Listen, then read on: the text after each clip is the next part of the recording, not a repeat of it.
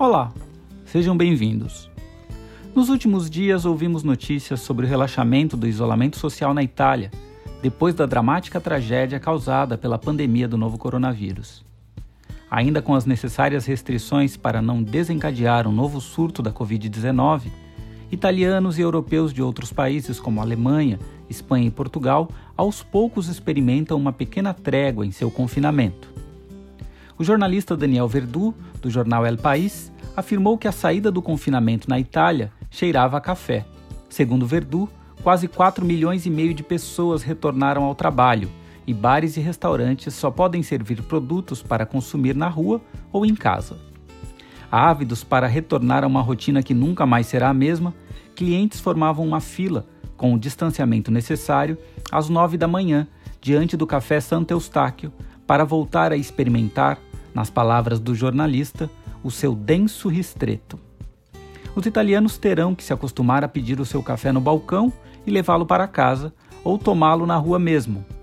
Sem dúvida nenhuma, a pandemia do novo coronavírus é um grande divisor de água dos nossos tempos, não só por toda a tragédia que tem provocado, mas pelas mudanças inevitáveis que já provoca em vários aspectos da nossa vida social.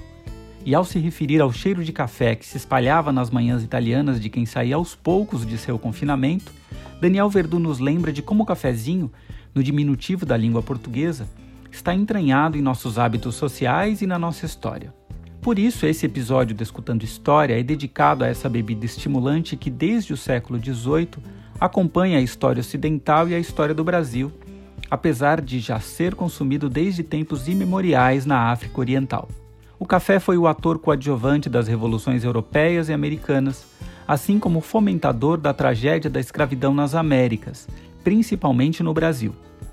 Seus frutos foram colhidos sobretudo pelas mãos negras dos escravizados, e suas lavouras exauriram o solo do Vale do Paraíba, deixando apenas a lembrança de antigas riquezas. Semeado na terra vermelha do oeste paulista, a chamada Terra Roxa, ele fez a fortuna de grandes fazendeiros que se tornaram barões. São Paulo, a maior cidade da América do Sul, deve muito de seu desenvolvimento à cultura do café. Segundo o botânico francês Alain Rouet de Lemps, o cafeeiro ou a planta do café, cujo nome científico é Coffea arábica, é um arbusto proveniente das montanhas da Etiópia. Pertence à família das rubiáceas, que se apresenta de diversas formas na natureza, como arbusto, árvore, erva e outras variantes. Segundo Lemps, não se sabe quando a planta foi levada das montanhas etíopes para o Iêmen, na Península Arábica. Especula-se que isso tenha ocorrido entre o século V e o século XIV. A bebida era então consumida pelos sufis para mantê-los acordados durante as orações noturnas. O sufismo é uma corrente mística do islamismo que busca uma relação mais íntima com a divindade através de orações, jejuns, cânticos, música e movimentos.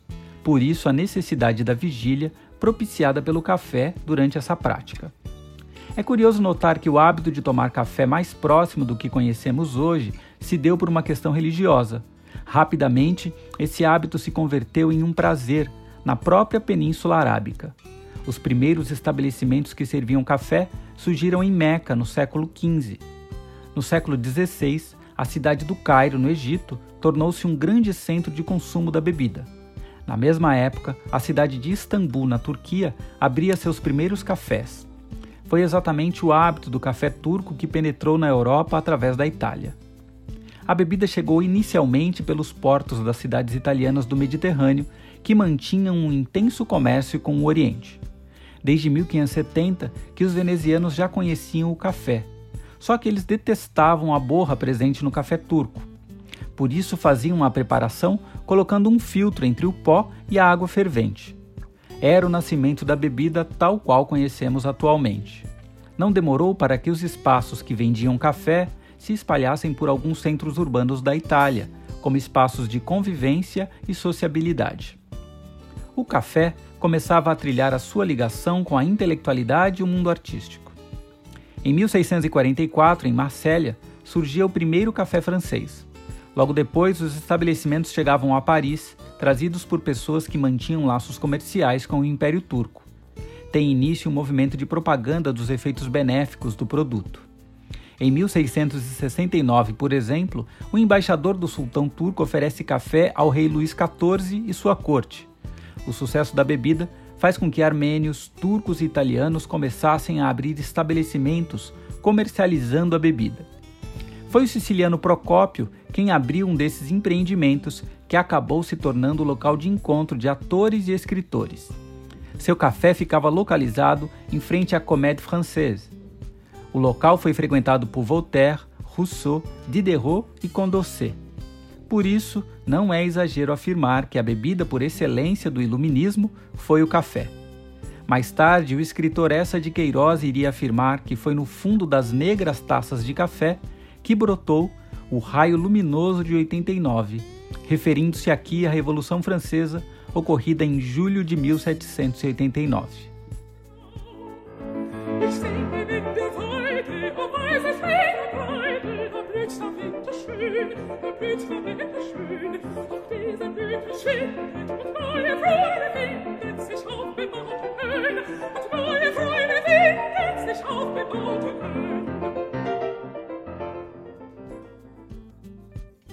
O café não estava vinculado apenas aos filósofos e outros intelectuais do Iluminismo. O compositor austríaco Franz Schubert compôs vários de seus líderes, como essa que ouvimos um trecho, em guardanapos de cafés vienenses. E ainda no início do século XVIII, o alemão Johann Sebastian Bach chegou a compor uma cantata do café a partir dos versos de um poeta de Leipzig, cidade onde vivia.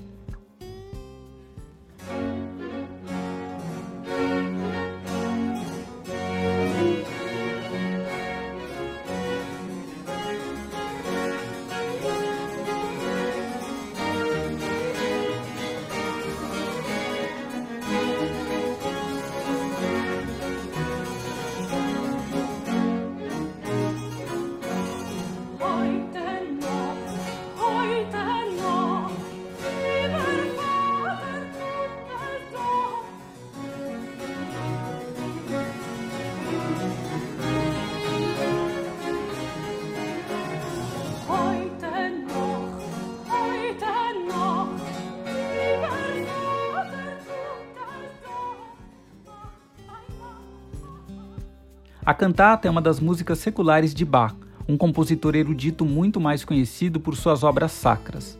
Trata-se de uma pequena ópera cômica feita a pedido de Gottfried Zimmermann, um antigo proprietário de uma cafeteria na cidade de Leipzig. No local, a cantata foi apresentada durante quatro anos seguidos, de 1732 a 1735. A letra da música conta a história de um pai que faz de tudo para que sua filha não tome mais café chegando até mesmo a lhe oferecer um noivo como compensação.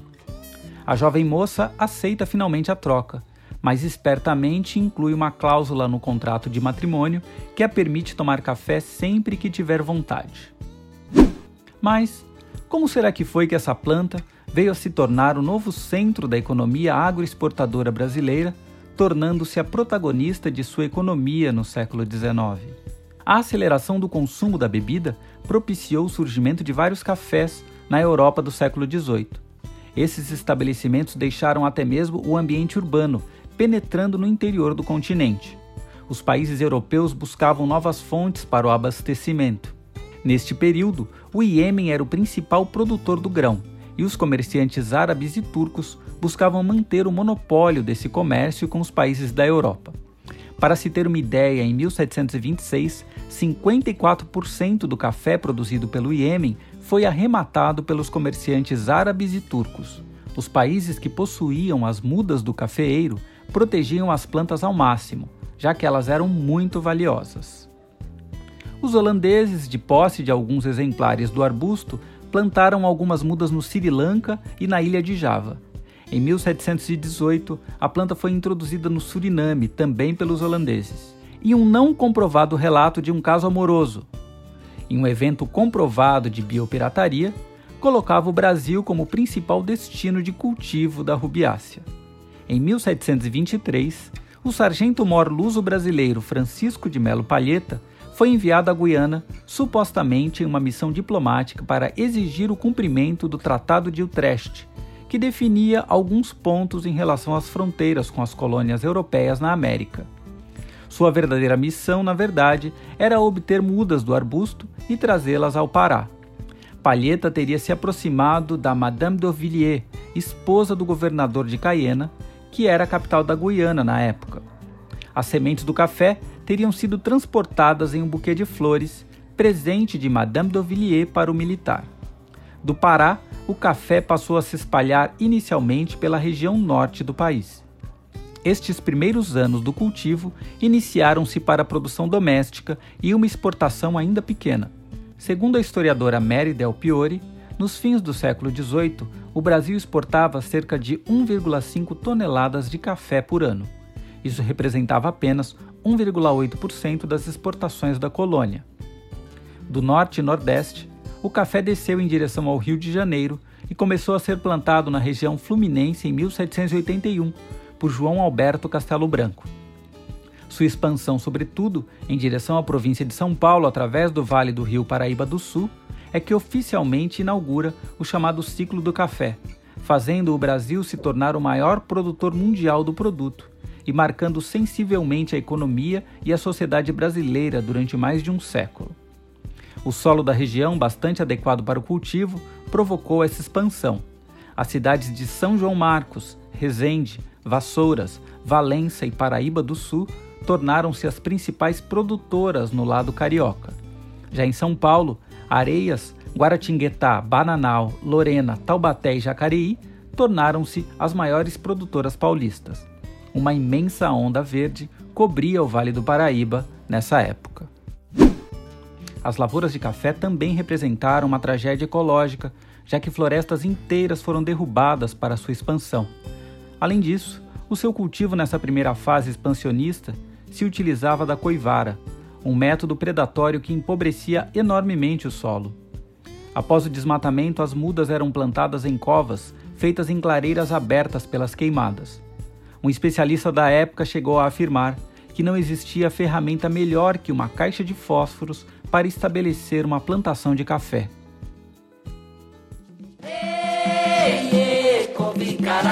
Yeah, Tuarawa, Mera, Dona Maria de Ouro Crioula bonita não vai na venda Chora, chora, chora só. Chora, chora, chora só. O ciclo do café reafirmava a dependência do Brasil a uma economia monocultora escravista. A grande onda verde que cobria essa região só foi possível por meio da mão de obra escrava. O movimento abolicionista inglês, vinculado em grande parte a razões econômicas, já pressionava há décadas pelo fim do tráfico de escravos e da escravidão. Em 1845 foi aprovado o chamado Slave Trade Suppression Act, ou Aberdeen Act, mais conhecido no Brasil como Bill Aberdeen. Essa lei autorizava os britânicos a prender qualquer navio suspeito de transportar escravos no Oceano Atlântico. É importante notar que isso ocorre exatamente na expansão da cultura do café como principal atividade agrícola brasileira. Com a dificuldade de trazer escravizados da África através do tráfico atlântico, muitos proprietários de terras apelavam para o tráfico interno, trazendo escravos da região Nordeste e de Minas Gerais, com custo mais alto. Mesmo a Lei Eusébio de Queiroz, que proibia a entrada de africanos escravizados no país, não inibia o tráfico. Durante a gestão do próprio Eusébio como ministro da Justiça, vários desembarques clandestinos de africanos ocorreram no litoral do Rio de Janeiro, com destino certo para as plantações de café. Entre 1850 e 1856, ano da última apreensão de que se tem registro, ainda entraram no país cerca de 38 mil africanos escravizados. Estes escravizados acabaram gerando uma importante contribuição cultural na região por meio do samba de roda, do jongo, das congadas e da folia de reis. As raízes de Donga, Pitinguinha, Clementina de Jesus, Jacó do Bandolim e muitos outros músicos negros ligados ao choro e ao samba podem ser facilmente encontradas na riqueza cultural do Vale do Paraíba do Sul. A expansão cafeeira na região fez surgir também uma nova figura na elite brasileira, o Barão do Café a maioria eram ricos cafeicultores da região, agraciados com a valorização do produto no mercado externo e uma abundância de mão de obra escravizada que permitiu a expansão de suas riquezas. Historicamente, a concessão de títulos de nobreza era parte de uma herança cultural portuguesa. Títulos e comendas eram oferecidos a indivíduos que participaram em ações expansionistas do Império Português ou que tivessem de alguma maneira contribuído para o governo. No Brasil, esses títulos passaram a ser oferecidos por Dom João VI desde a sua chegada em 1808, principalmente para grandes proprietários de terra. Segundo a historiadora Sheila de Castro Faria, Dom Pedro I manteve a tradição, concedendo 134 títulos. Seu filho Dom Pedro II a expandiu ainda mais, chegando a distribuir 1.065 títulos entre 1841 e 1889 muitos deles para grandes cafeicultores.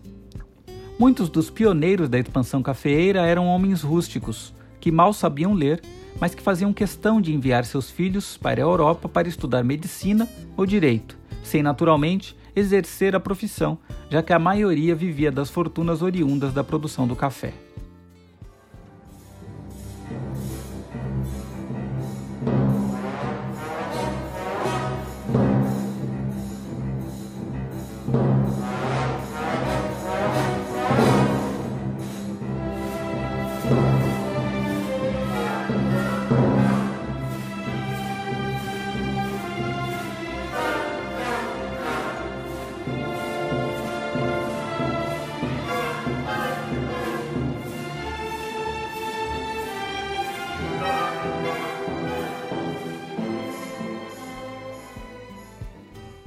Nas últimas décadas do século XIX, a região de produção cafeeira do Vale do Paraíba entra em decadência, sobretudo por conta do esgotamento do solo e da escassez de mão de obra. O café se expande para o oeste paulista, chegando às regiões das cidades de Campinas, Rio Claro, São Carlos, Araraquara, Catanduva, Pirassununga, Casa Branca e Ribeirão Preto. As condições de inclinação dos terrenos, a qualidade do solo vermelho, a chamada terra roxa, com alta produtividade, foi um dos fatores dessa expansão. Com ele também se expandem as ferrovias, como a Estrada de Ferro Santos de Jundiaí, inaugurada em 1867 e conhecida como a Inglesa, a Companhia Paulista de Estradas de Ferro, a Sorocabana, de 1871, a Mogiana e a Ituana, de 1872. A construção dessas estradas de ferro buscou escoar a produção e também chegar mais perto ao Porto de Santos. O trenzinho caipira, música que ouvimos no início desse bloco e que integra a peça Baquianas Brasileiras, de Heitor Villa-Lobos, imita o movimento de uma locomotiva com os instrumentos da orquestra e também ilustra a expansão dessas estradas de ferro pelo interior paulista, proporcionada pela expansão do café. Foi no oeste paulista que as mãos negras que colhiam o café foram substituídas ou se misturaram às mãos brancas de italianos imigrantes, todos agora contratados como assalariados. Como já sabemos, o Brasil foi o último país do mundo a abolir o trabalho escravo, e o cultivo do café foi um dos principais obstáculos para a extinção da cruel instituição escravista no nosso país.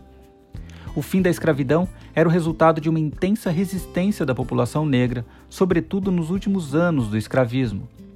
Livres do trabalho compulsório nas lavouras do café, a população negra foi entregue à própria sorte pelo Estado. A República, proclamada um ano depois, tornou esse quadro social mais problemático.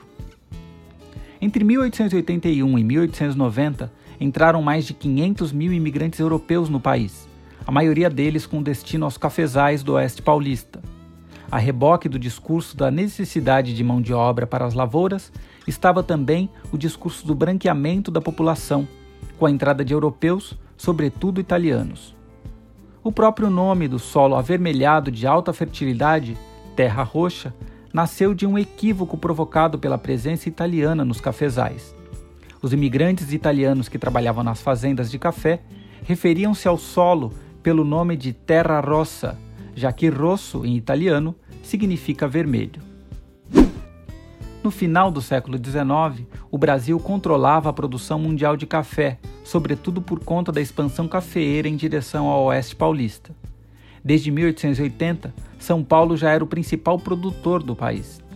O próprio desenvolvimento da capital paulista, de uma acanhada vila colonial nas primeiras décadas do século XIX a embrião de uma grande metrópole nas primeiras décadas do século XX, deve muito à expansão das ferrovias propiciada pelo crescimento da lavoura cafeeira.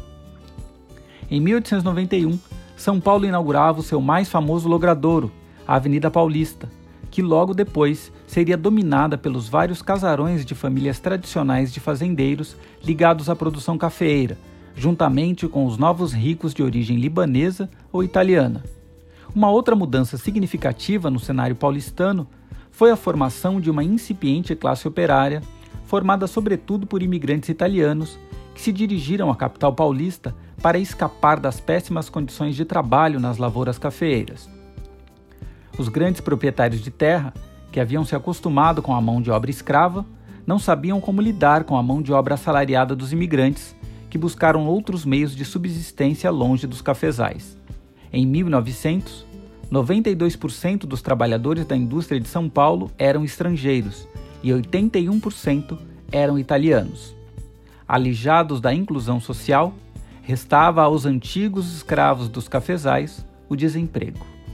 Pois foi exatamente nesta época que a cultura cafeira começava a dar sinais de esgotamento. Em 1902, a safra do grão superou 16 milhões de sacas para um consumo mundial de 15 milhões. Em 1906, a safra de café chegou a 20 milhões de sacas para um consumo mundial de 16 milhões. A cotação do produto caía no mercado internacional, mas as fazendas continuavam a produzir em grande quantidade. Enquanto experimentavam o seu cafezinho acompanhando as notícias do jornal diário, os grandes latifundiários e negociadores do produto não deixavam de esconder sua preocupação.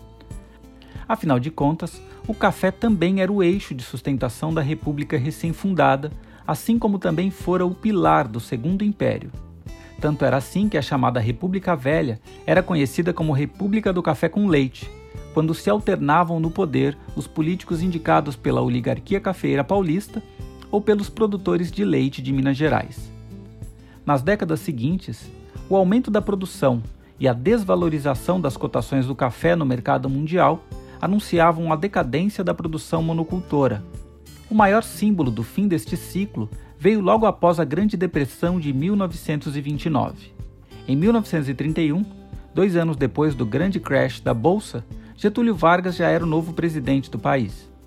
Procurando elevar o preço do café no mercado internacional, ele ordenou a queima de milhares de sacas estocadas no Porto de Santos. O produto era responsável por 70% das exportações brasileiras. Era mês de junho e a fumaça dessa estranha fogueira junina ultrapassou as celebrações de Santo Antônio, São João e São Pedro, terminando apenas no final do ano. Um forte aroma de café tomou conta da Baixada Santista.